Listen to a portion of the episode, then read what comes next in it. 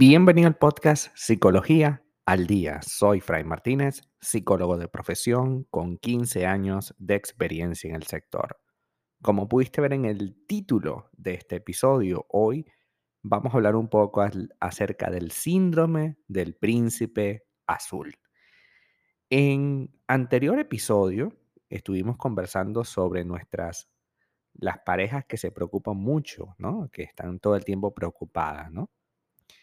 Y quizás este síndrome pues está relacionado también con la preocupación. Y es que a pesar de tener pareja estable, siguen soñando con alguien mejor. Ese alguien mejor, imposible, lo definiremos siempre como síndrome del príncipe azul. El príncipe azul es una de las figuras más arraigadas en nuestro inconsciente da forma a esa idea tan recurrente de que ahí fuera, en algún sitio, está la persona perfecta para nosotros. Repito, ahí afuera, en algún lugar, está la persona perfecta para nosotros. Es sin duda un anhelo casi obsesivo que nos hace buscar entre hombres y mujeres una y otra y otra vez para tratar de encontrar, repito, a la persona perfecta para nosotros.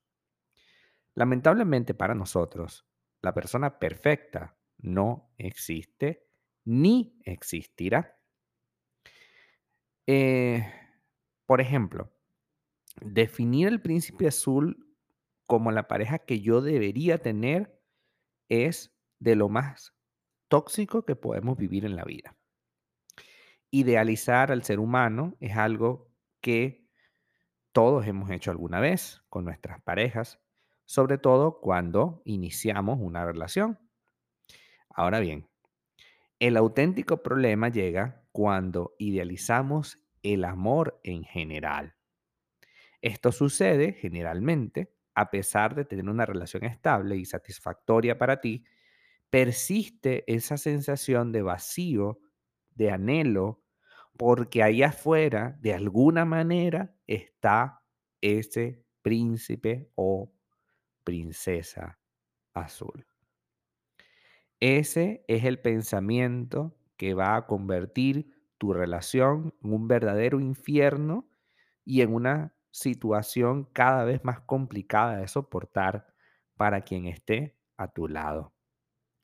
¿De qué me sirve comportarme de la mejor manera, ser el mejor novio o novia posible, si es que tú quieres es el, del, el de los cuentos de hadas, el imposible de conseguir porque crees tú que se puede conseguir?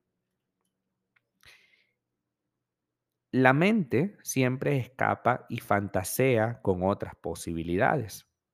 Siempre le he dicho a mis pacientes que a veces asumimos que lo que no tenemos es lo que nos va a salvar.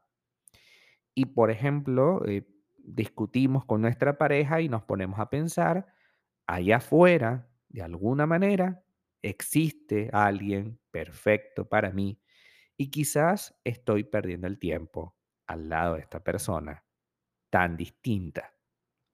Lo cual, por supuesto, es una absoluta perversión es una absoluta distorsión, pero en ese momento asumimos que debe existir una persona perfecta y apasionante, interesante, esa capaz de alinearse en mente, cuerpo, ideas y pensamientos de manera absoluta con nosotros.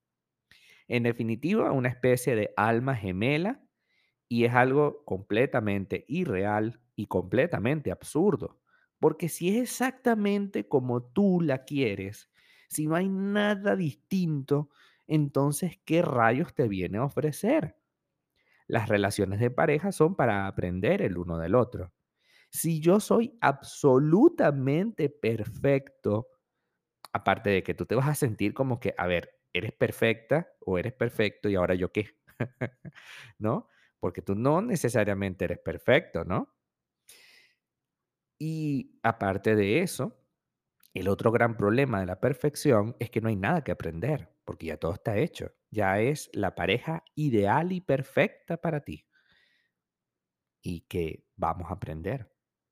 ¿Qué vamos a mejorar si es perfecto? Absolutamente nada. Y es, por supuesto, súper irreal, ¿no?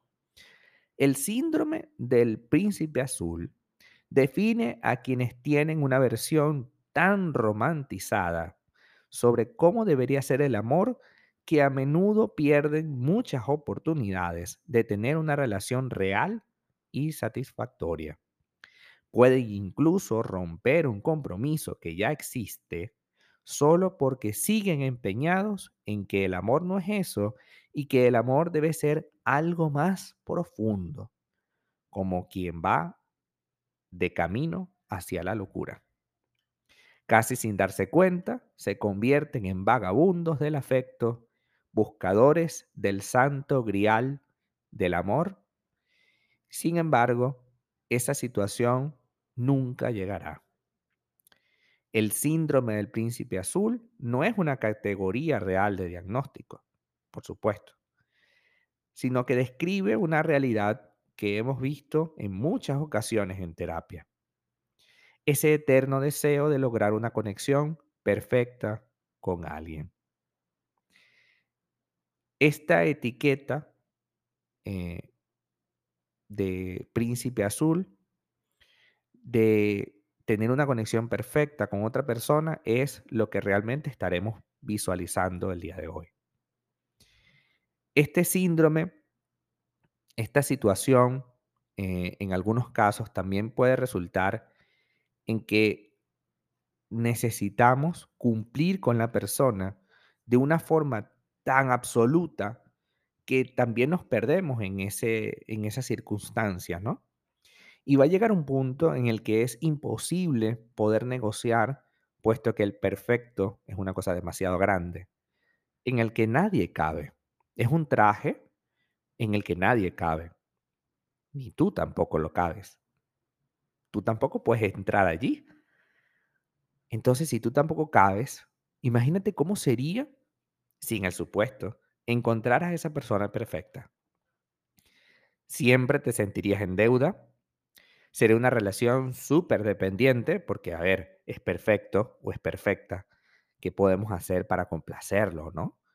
Porque imagínate, es perfecto.